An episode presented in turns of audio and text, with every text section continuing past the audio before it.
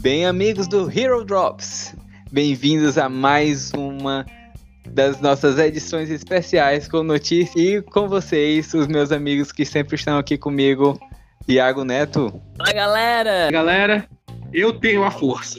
Pessoal, hoje nós vamos falar da, das notícias que estão, que estão formando burburinhos aqui na nossa internet. E também é, ao nosso redor, né? Porque hoje nós temos uma notícia que não está na internet.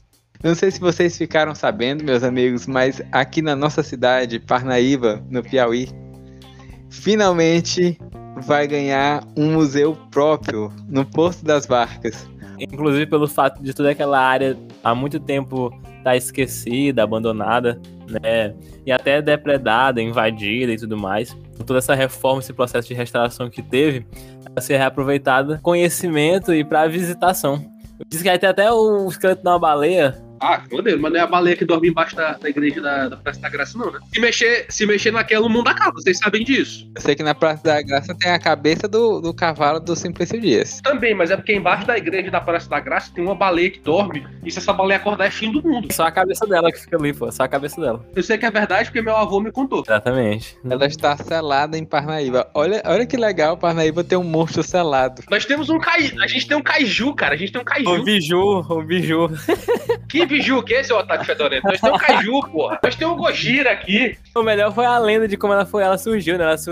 A lenda que eu sei é que ela surgiu do cardume de vários peixes que se fundiram, né? Eles fizeram a fusão lá dos Brinco Potara. I ia ser engraçadíssimo se, se um de nós, se a gente pudesse se juntar e, tipo, é, é, libertar ela do selo e usar ela como arma militar. Não, mano. se a baleia acorda, o mundo acaba. Tu não tá entendendo. A baleia a baleia, ela alaga toda a terra. Se ela despertar, ela é uma fera do apocalipse, ela é poderosíssima. Isso, é, é, ela é um, ela é um dos cavaleiros do apocalipse. Esse pensamento aí de usar a baleia como arma, isso aí é arrogância típica de vilão de filme que quer escravizar o xenomorfo, manda a, a tripulação lá pra, pra LV-780 e a Hitler tem que matar a alienígena de novo. Não é pra mexer na baleia, deixa a baleia dormir. Voltando, voltando pra, pro assunto. A iniciativa de um museu em Parnaíba, cara, já tava na hora. É uma cidade turística. E querendo ou não, é uma cidade que tem um patrimônio cultural e histórico bastante rico já tava passando da hora da gente ter um museu aqui. E colocar isso no Porto das Barcas foi uma puta jogada, que é o centro cultural da cidade. Que estava morto, que ninguém ia mais pro Porto das Barcas. Isso é pro Porto das, das Barcas pra usar droga e beber. Trepar. Fez as três coisas. A é, famosa geralmente... Esquadrilha da Fumaça. Um abraço aí pra todo mundo da Esquadrilha. Um beijo aí. você está escutando a gente. A gente comentou aqui no Hero Drops sobre a chegada da, do He-Man na Netflix e comentamos sobre o primeiro trailer. Recentemente, ainda quentinho a notícia, saiu o segundo trailer do He-Man. O que vocês acharam, pessoal? Foi, a coisa, foi uma das coisas mais incríveis que eu já vi na minha vida. Foi foda demais. Guilherme Briggs agora é o gato guerreiro. A, a Tila se desiludiu, a espada do poder foi destruída. Meu Deus, o que é que tá acontecendo? Eu gostei porque, diferente do primeiro trailer, né? Que a, o, em off o, o Anjo tinha até comentado que ele foi um pouco mais nostálgico, né? Com aquela música mais. Tô batendo nostalgia. Pra gente chorar de emoção pra, pra arrepiar inteiro, tá ligado? Na hora que só aquele. Isso. Aí, porra, vá tomar. Foda demais. Eu, eu, eu senti isso. Minha mãe que já tem 40 anos, quando viu, chorou. Agora, é, esse novo trailer ele vem revelando um pouco mais do plot, né? Porque eu tava muito, eu tava muito curioso pra saber como é que essa história ia se desenrolar, que seria uma continuação direta do He-Man dos anos 80, né? Porque ele falou que não ia ser um reboot, né? Ia ser continuação direta do He-Man dos anos 80. Então a gente já percebe ali a Eterna tá indo pro caralho, eles precisam salvar a magia, né? De alguma forma forma. Espada do Poder também foi pro caralho. É interessante essa pegada, porque, assim, a série antiga do He-Man, como a maioria, não, talvez não a maioria, mas como bastante gente sabe, foi criada com o único objetivo de vender uma linha de brinquedos do Conan o Bárbaro que não podia ser vendida para crianças, porque Conan era um filme mais de 18. Mais de 18 não, mais de 14 anos, eu acho. Então eles criaram o He-Man usando pintando as figurinhas do Conan e colocando histórias em quadrinhos juntos. A Marvel produziu o desenho e o resto é lenda. Justamente por, pela intenção de vender boneco, a história do He-Man nunca podia progredir. O esqueleto sempre tinha que vir atacar o castelo de Grayskull, ele sempre tinha que perder, e o He-Man tinha que aparecer no final dando lição de moral pra gente. O, os episódios eram fechados, né? Ele começa uma história própria em cada episódio. Você não tinha senso de progressão. Muito raramente você tinha um episódio em duas partes, mas olhe lá. No máximo era pra mostrar um brinquedo novo que estavam lançando. Mas essa nova série, a, a Netflix tá nessa de fazer coisas mais fechadinhas. Eu achei bem legal a iniciativa de. Eles vão, pelo jeito, pelo que eu entendi dos trailers, a guerra contra o esqueleto vai ser ongoing, já vai ser uma coisa antiga, já vai ter os heróis juntos, já vai ter muita luta e tal. Mas eles revelaram que o esqueleto aparentemente venceu. A espada do poder foi destruída, dividida em duas. Destruída, não existe mais a espada do poder. Tem uma espada e a outra espada. Mas, assim, é a parada porque, do, a parada é porque do no trailer eles falam isso. É, destruída, a, a espada não, não foi dividida. destruída. Foi dividida. Dividida Mas, em duas é, prestações de 50 reais. É, é, tipo aquela, aquela bolacha recheada que tu tira uma banda e, e, e tira o recheio. Então agora, a espada do poder, que era meio que um foco, porque a magia do, do universo em He-Man se originou em Eternia. E o, o, o, foco, o centro dessa magia é o castelo de Grayskull.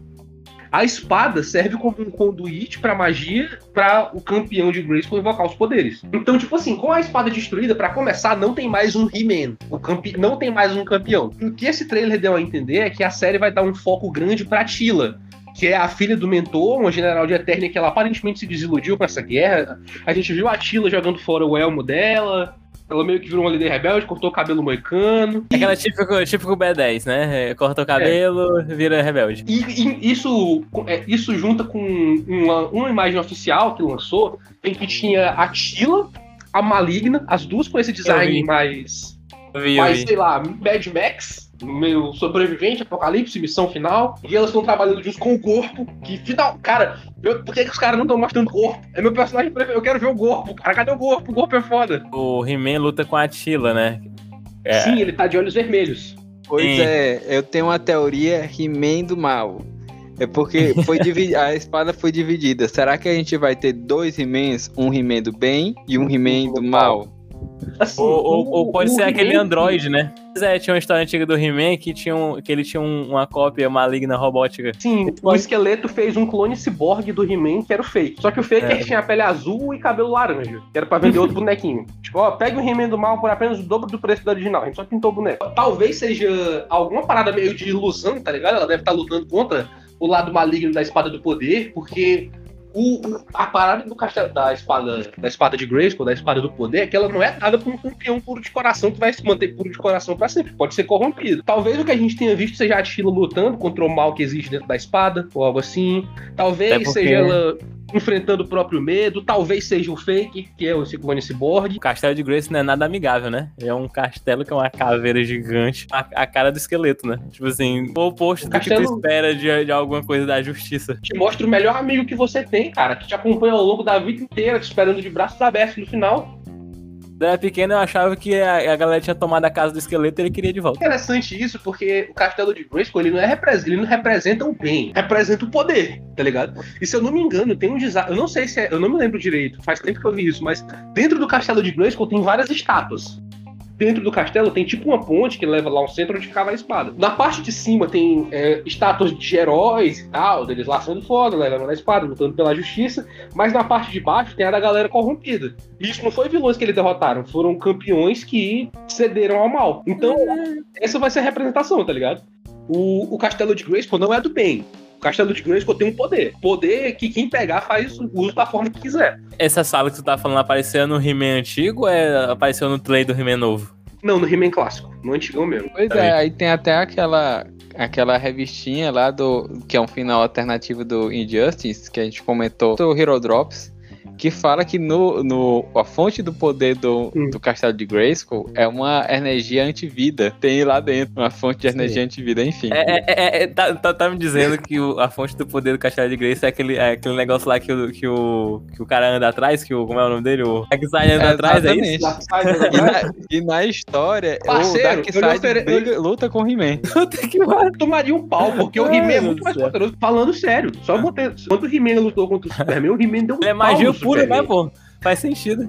O Darkseid, o Darkseid ia tomar um couro que ele não ia sair andando de Eternia, meu. Eu, eu vi num vídeo no YouTube que, tipo, tem uma, uma crise da Infinitas Terras das revistinhas do, do He-Man, é sério isso? Cara, mais ou menos tem. Mas o meu crossover preferido envolvendo Mestres do Universo é um recente que eles lutam contra o meu desenho preferido da infância, que era os Thundercats. que tipo assim, os caras os cara encerram a primeira edição do jeito mais foda possível, que é o, o Munra descobre quem é o Príncipe Ada, e quando ele tá prestes a se transformar, ataca, toma a espada do poder antes que ele consiga dizer as palavras de mata. ah, você foi, foi muito lento.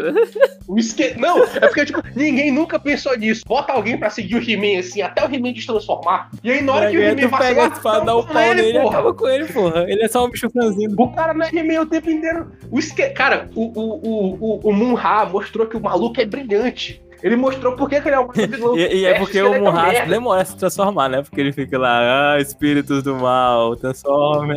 O Munha pegou o He-Man na traição. Ele não só chegou no He-Man enquanto o He-Man tava na forma de Príncipe Adam, como ele também chegou na forma caquética uhum. dele pro Adam baixar a guarda.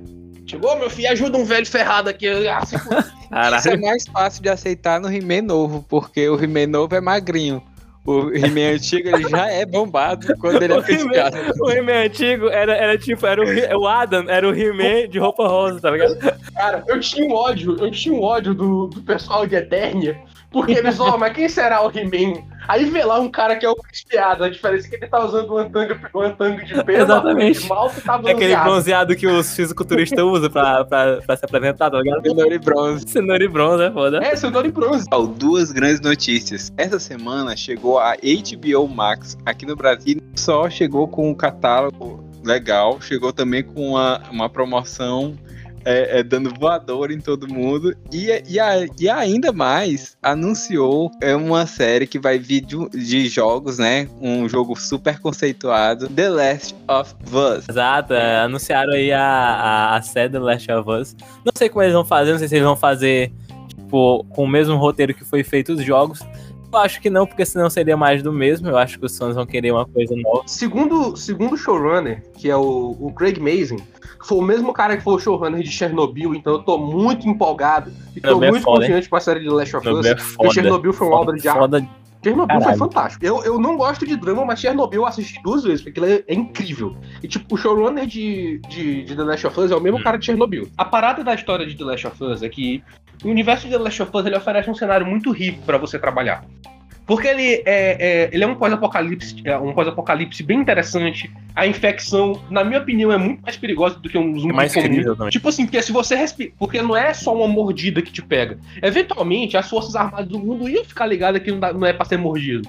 Mas com os zumbis da Last of Us, a parada é que é um fungo. Ele, se você respira, você toma no cu. E ele simplesmente vai explodindo, espalhando, explodindo, espalhando, explodindo, espalhando. A velocidade de contaminação seria muito maior do que de um zumbi que simplesmente te, do, te morde. Então, para mim, é bem mais crível essa infecção. Eu posso estar errado, mas é a minha opinião. A série vai ser criada em cima do jogo e eles vão contar a história sobre um ângulo diferente, preenchendo períodos de tempo que não foram explorados. Porque em The Last of Us, o jogo ele meio que se divide nas estações. A, a jornada do Joel e da Ellie começa ali pelo outono, passa pelo inverno e termina durante Vocês perceberam que legal? Que se, se, se a história e... fosse real, o nosso presidente seria um zumbi. A essa altura, considerando o quanto tempo esse negócio ele deve ter respirado, é. nem zumbi, né? Seria o grande vetor de todo o mal. Toda vez que o cara fala, começa esporos. Esporos que transformam as pessoas Mas, em, é. em, jumentos. A roupa do Brasil.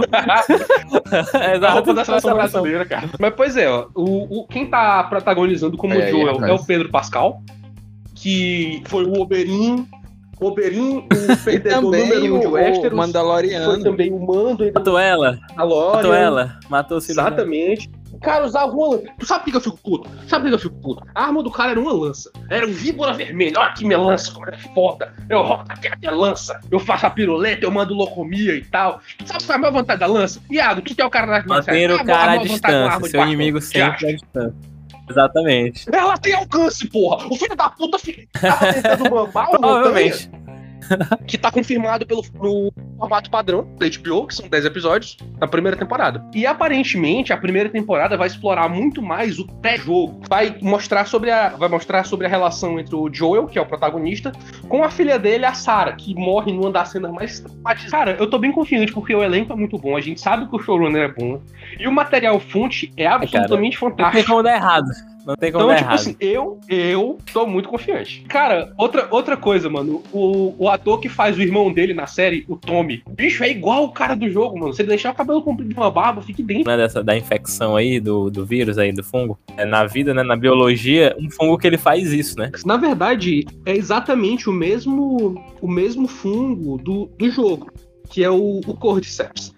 No jogo, o Cordyceps sofre uma mutação e começa a afetar seres humanos, mas o funcionamento dele básico é o mesmo. O Cordyceps é um fungo extremamente assustador, porque o que ele faz, ele é conhecido como fungo zumbi. Ao infectar o hospedeiro, é, no caso ele afeta principalmente formigas, ele começa a brotar pelo corpo da formiga e afetar o cérebro dela, levando a formiga a desenvolver um comportamento que obriga ela a escalar um lugar alto. Quando ela chegar nesse lugar alto, os, os esporos vão detonar se espalhar, e se espalhar pela colônia infectando outros. E as formigas têm um método para se livrar do, de, uma formiga, de uma formiga infectada por cordyceps, que é mandar uma formiga operária forte, geralmente a mais forte da colônia, para carregar esse hospedeiro do, do cordyceps o mais longe possível, segurar ela longe e morrer junto com a Chama o Geraldo aí, Geraldo, tu que é grandão, vai lá. Segura o Joaquim. Ô Big Harry, tá na hora.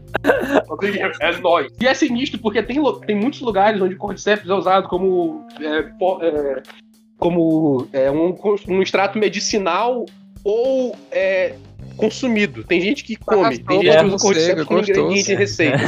eu, já, eu já ia falar, né? Porque o, o, pular pra inseto, pra humano, é um pulo muito grande, né? É tipo assim, o cara tá comendo a porra do fungo. Então, galera, esse foi mais um Hero Drops. Espero que vocês tenham gostado. Sigam a gente em nossas redes sociais, no arroba heróis No arroba heróis. no, no arroba Herói de roleta. Herói de gaveta oficial. Herói de gaveta também é educação. Nós encerramos hoje e um abraço para todo mundo. Tchau, tchau.